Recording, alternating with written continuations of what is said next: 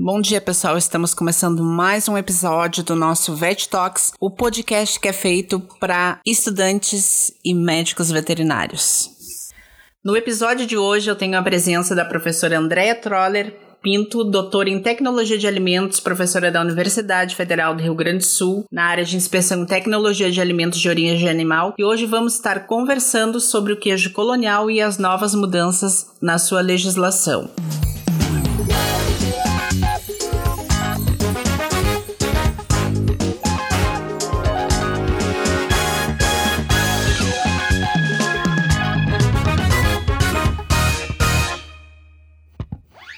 Bom, professora, primeiramente eu gostaria de agradecer a sua participação, ter aceitado o convite e seja bem-vindo ao nosso podcast. Muito obrigada, eu é que agradeço a oportunidade. Então, começando a falar um pouquinho sobre a questão dos queijos, eu queria te fazer uma pergunta assim bem básica. A gente sabe que a fabricação de queijo ela passa por vários processos, tanto gerais como específicos. E no caso específico dos queijos frescos, eles devem passar por todo um processo de tratamento térmico antes de ser produzido propriamente dito. Né? Os queijos que passam por um período de maturação antes de serem consumidos, o leite pode ser utilizado cru. E a lei diz, nesse caso, que eles têm que ser comercializados até 60 dias. E já a instrução normativa 74 de 2011 do Ministério da Agricultura fala, determina que se foi produzido originalmente de leite cru, ele deve, o queijo deve ser maturado pelo período que é determinado especificamente pela legislação. Tu poderia nos explicar um pouquinho essa situação, como é essa diferença, como é que fica, os detalhes disso? Com certeza. Uh, uh, existem algumas coisas que eu acho que a gente tem que comentar prioritariamente. É, os tratamentos térmicos nos produtos lácteos, eles são obrigatórios, tendo em vista que a pasteurização do leite, né, e é desse processo térmico que a gente fala, é um procedimento que é aceito no mundo inteiro para prevenir a transmissão de doenças de caráter zoonótico dos, anima dos bovinos né, para o ser humano, em especial uh, a tuberculose, a brucelose e a febre Q, que é uma doença que é causada pela Coxiella burnetii. Então, o processo de pasteurização, eh, ele tem essa função. Então, quando, e é possível sim a gente produzir queijos é, com leite cru, esses queijos eles devem então uh, sofrer o processo de maturação de no mínimo 60 dias. Então, se eu quero, se o produtor ele quer, ele pretende produzir queijo a partir do leite cru, ele obrigatoriamente tem que deixar esse queijo maturando por no mínimo 60 dias numa condição ambiental adequada. Uh, a legislação brasileira ela foi se modernizando ao longo dos anos e vem permitindo a produção de queijos frescos, como tu mesmo dissesse, é, também com leite cru. Né? Esses queijos produzidos com leite cru, eles têm que sofrer um processo de maturação que é menor de 60 dias, aí dependendo do tipo de, de queijo, 20, em torno de 20 dias, em torno de 15 dias, dentro de legislações específicas para queijos específicos, mas é requisito obrigatório que o leite que vai dar origem a esses queijos seja proveniente de rebanhos que sejam livres de tuberculose e brucelose. Então, só é permitida a produção de queijos com leite cru maturados por menos de 60 dias quando proveniente de rebanhos livres destas doenças. Certo. E, e esse controle é feito, é efetivo, realmente efetivo nessas produções ou fica meio que a desejar? Eu tenho algumas informações, né, é, de de algumas regiões, e aí vou falar especificamente aqui do Rio Grande do Sul, dos outros estados eu não tenho essa informação, né? Que sim, que, que, que o, o, acompanhamento desses rebanhos pelo Serviço de Defesa Sanitária, né? Então, é, existe uma atuação dos governos, né, estadual, do governo estadual, uh, prioritariamente na uh, certificação desses rebanhos. Então, a propriedade uh, que quer ter esse leite proveniente de animais livres vai, tem um investimento, né? Então, tem que ser feito testes nesses rebanhos para a presença de tuberculose e brucelose. Na medida em que forem aparecendo animais positivos para essas doenças, esses animais vão sendo eliminados do rebanho. Existe toda uma prática aí sanitária para que uma propriedade seja considerada livre de tuberculose e brucelose.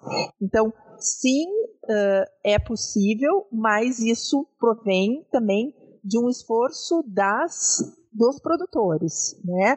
É um, existe um esforço do governo, mas é um esforço específico dos produtores que vão ter, então, um, um produto de maior valor agregado. E cabe, então, à defesa sanitária fiscalizar se realmente os processos de eliminação desses animais positivos e de acompanhamento dos rebanhos acontecem. Então, sim, uh, é possível e. Uh, Bem, se tu pergunta se deixa a desejar, pode ser que sim, né? É, porque a gente é, depende aí também da seriedade dos produtores.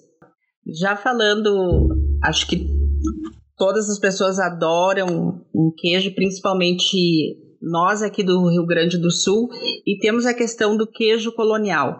Mas a gente sabe que existe também o termo queijo artesanal. A senhora poderia nos dizer se é a mesma coisa, são a mesma coisa? Qual a diferença entre eles? Sim, existem uh, diferenças, né? Uh, eu parto do princípio que assim, que o queijo, o queijo artesanal, ele é um queijo que tem que ser produzido dentro do que está previsto é, é, na pro, pequena propriedade rural, né? Então não é um queijo industrializado, não é um queijo que vai, que vai ser uh, comercializado, por exemplo, uh, em grandes volumes, em grandes redes de supermercado. Então, o queijo artesanal é aquele queijo produzido em pequena escala, com valor agregado, com uh, em cadeia curta, né, onde o produtor ele de alguma forma ele está muito próximo do consumidor. Às vezes o, o, o produtor, a, a, a, agroindústria tem uma lojinha, inclusive, no, na sua propriedade para vender os seus produtos, né? Então esse é o queijo artesanal, né? O queijo feito com as, aquelas receitas mais uh, tradicionais. O queijo colonial ele poderá ser um queijo artesanal. Na origem, o queijo colonial ele é um queijo artesanal produzido principalmente por imigrantes, né? A gente, a, a história nos relata aqui no Rio Grande do Sul que esse nome queijo colonial originalmente ele vem da produção uh, agrícola, né, agropecuária das, dos colonos, né? Mas hoje a gente sabe que uh, existem queijos coloniais, queijos feitos regionais aqui no Rio Grande do Sul, com pequenas diferenças de, de, de produção em todas as regiões do estado. E se a gente for olhar esses queijos todos aqui no Rio Grande do Sul, todos eles têm alguma particularidade na sua produção. Se a gente for avaliar, por exemplo, a produção de queijo colonial lá na região de Santana do Livramento, ela tem algumas diferenças da produção de queijo colonial aqui da Serra do Rio Grande do Sul, por exemplo. Mas o que, o que vem, vinha sendo pretendido né, é, é que esse queijo colonial tivesse um único padrão de identidade e qualidade como um queijo industrial. E, na verdade, a gente encontra uh, à venda nos supermercados queijos com este nome, queijo colonial. O queijo colonial ele é um produto que, uh, no nível federal, no nível de inspeção federal, ele não tem uma regra de produção. Ele é um queijo que não existe. Então, ele vai ser um queijo uh, que ele está muito próximo, por exemplo, ao queijo prato. Ele não é o queijo prato, mas ele está muito próximo ao queijo prato. O Rio Grande do Sul seguindo uh, talvez um pouco o caminho que Minas Gerais seguiu, né? Que, que já registrou e já tem uh, regras bem específicas para alguns dos queijos mineiros, o Rio Grande do Sul vem tentando fazer isso também para o, o queijo colonial. Daí uh, nós provavelmente vamos ter uh, um queijo que, que pode ter sim uma amplitude muito, muito grande de características, porque na verdade nesse, nesta regra a gente o Estado vai ter que atender aí é, os, o saber fazer dos queijos em todo o Rio Grande do Sul.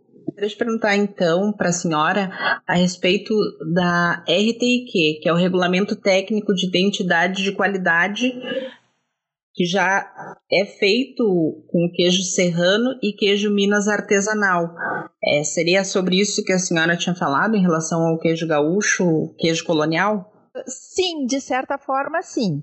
O que, que acontece? Na hora em que uh, um produto ele, ele entra, vamos dizer assim, no rol dos, dos produtos registrados, uh, se entende que esses produtos eles têm requisitos de produção, de característica físico-química e microbiológica para ser considerado esse produto. Então, sim, são as regras, são as regras de produção. Esses queijos é, que tu citaste, né, o queijo artesanal serrano, ele tem uma, uma legislação uh, já definida aqui no, aqui no Rio Grande do Sul, né, e nessa legislação existem sim as regras de identidade e qualidade desse produto. Da mesma forma, o, uh, que tu também citaste, os queijos, os, alguns desses queijos mineiros, né? A gente sabe que Minas Gerais é um estado que tem uma uma quantidade muito grande de queijos, alguns já estão uh, com regulamentos técnicos de identidade e qualidade vigentes.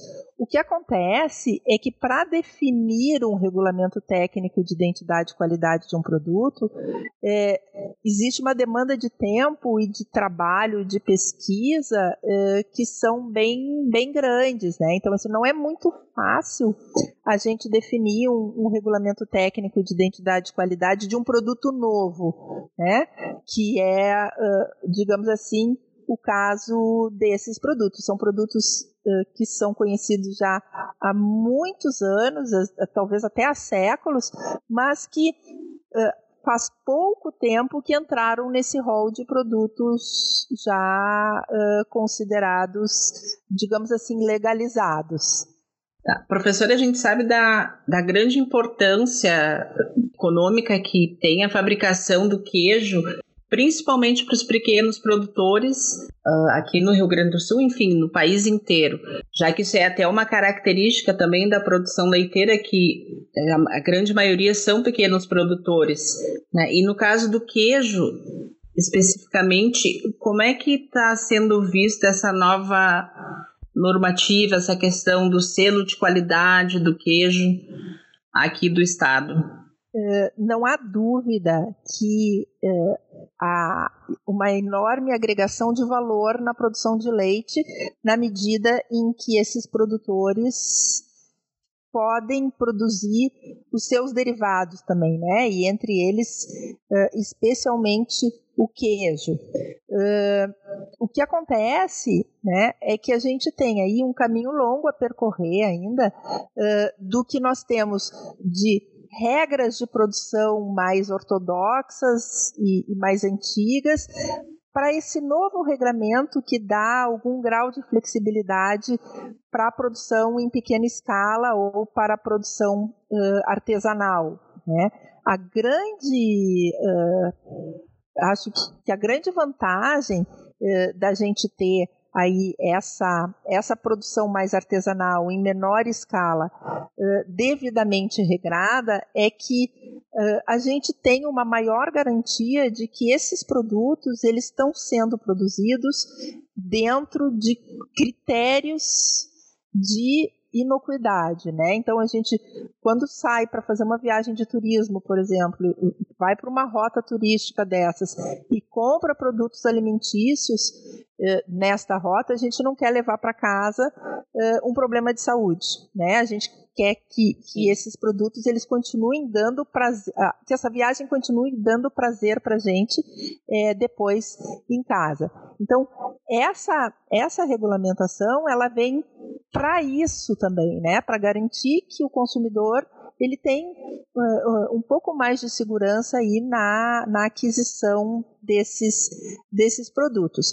Como toda novidade, uh, existem prós e contras, né? E, e existe, uh, existem muitos técnicos que acreditam uh, nessa, nessa produção mais simples, uh, mais equivalente do ponto de vista tecnológico, e outros técnicos que não acreditam, que acham que, que esse tipo de produção não, uh, não é condizente com o status sanitário que nós temos uh, no nosso país.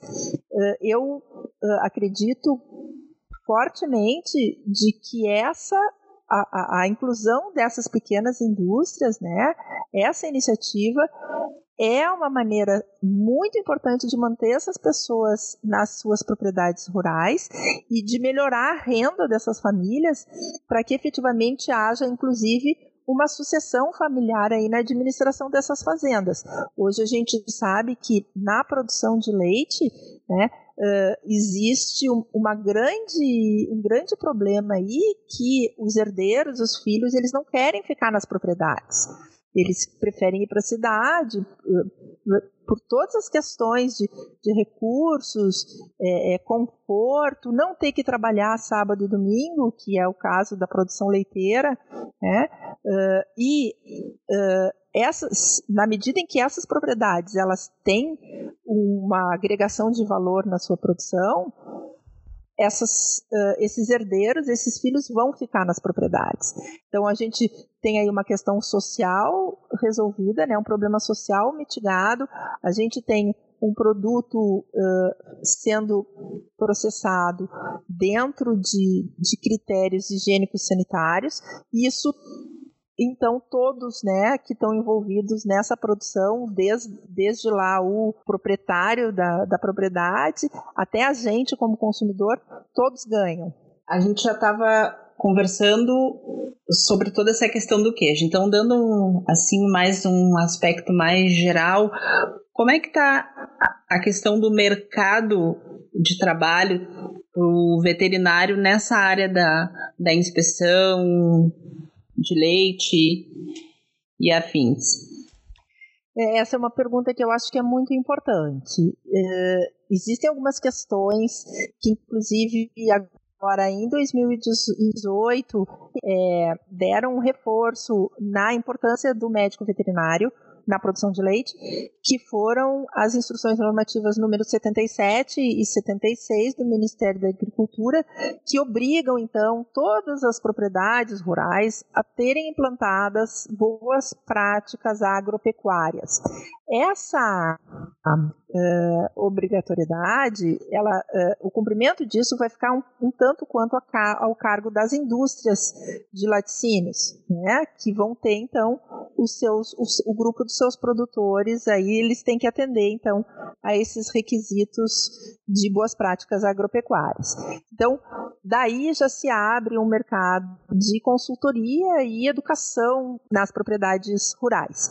Uh, a gente sabe, por exemplo, que alguns uh, o sistema S, né, o Senar uh, e, e, as outras uh, os outros serviços do, do mesmo grupo do sistema têm trabalhado bastante as questões uh, de boas práticas de fabricação e boas práticas agropecuárias na área de laticínios com técnicos médicos veterinários e zootecnistas trabalhando. Isso falando especificamente da produção de leite.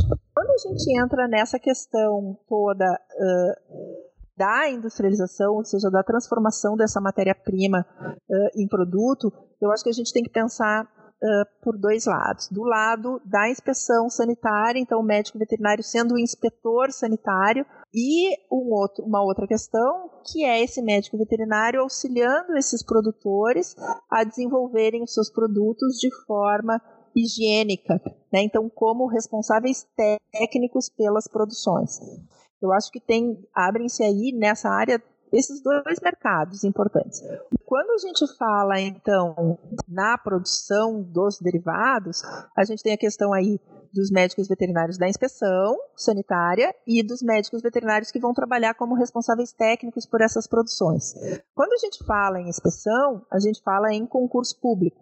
Concurso público nos níveis federal, municipal, estadual. E a gente sabe que os concursos públicos é, eles acontecem e contratam né, um número pequeno de profissionais hoje absorvido nesses nesses sistemas, tendo em vista todas as questões, responsabilidade fiscal dos municípios e estados, enfim, né? Os governos eles não podem arcar muitas vezes com folhas de pagamento uh, uh, como nós cidadãos gostaríamos. Ah, mas se abre um mercado muito importante que é o mercado de assistência técnica, né? De responsabilidade técnica, de consultoria para essas para essas agroindústrias. Quando a gente fala então da, da veterinário como responsável técnico, como consultor técnico na produção e no desenvolvimento desses, desses produtos, se abre um mercado que é muito bacana também, mas que vai exigir uh, do profissional um pouco mais de estudo além do ensino clássico de graduação, né? Então, assim, conhecer com mais aprofundamento uh, os processos tecnológicos, a transformação do leite até a transformação do queijo, entender quais são os fatores, enfim, que afetam, por exemplo, nós termos um queijo mais duro, um queijo mais macio, um queijo que mofa, um queijo que estufa, por exemplo, são defeitos, né?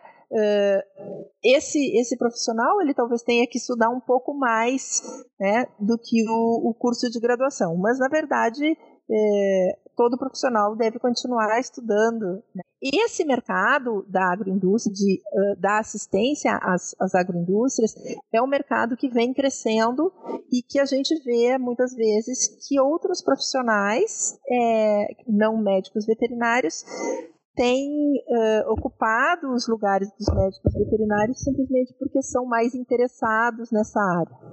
Né? Então, mas é um mercado de trabalho que sim pode absorver uh, uh, recursos humanos formados em medicina veterinária, sim. Bom, professora, eu gostaria muito de agradecer a sua participação. Já quero deixar aqui aberto a possibilidade de te convidar outra vez para a gente discutir outras coisas, de repente falar um pouco sobre mel, ovos. Mas muito obrigada por ter aceitado o convite mais uma vez e valeu por essa entrevista maravilhosa, certo? Obrigada. Eu agradeço muito a oportunidade. Eh, como professora nessa área, muito me alegra ver eh, que existe interesse em trabalhar nessa, nessas questões da produção de alimentos. E, por favor, sinta-se à vontade para me convidar sempre que achares necessário. Muito obrigada. Bom, pessoal, até o próximo episódio do Vet Talks.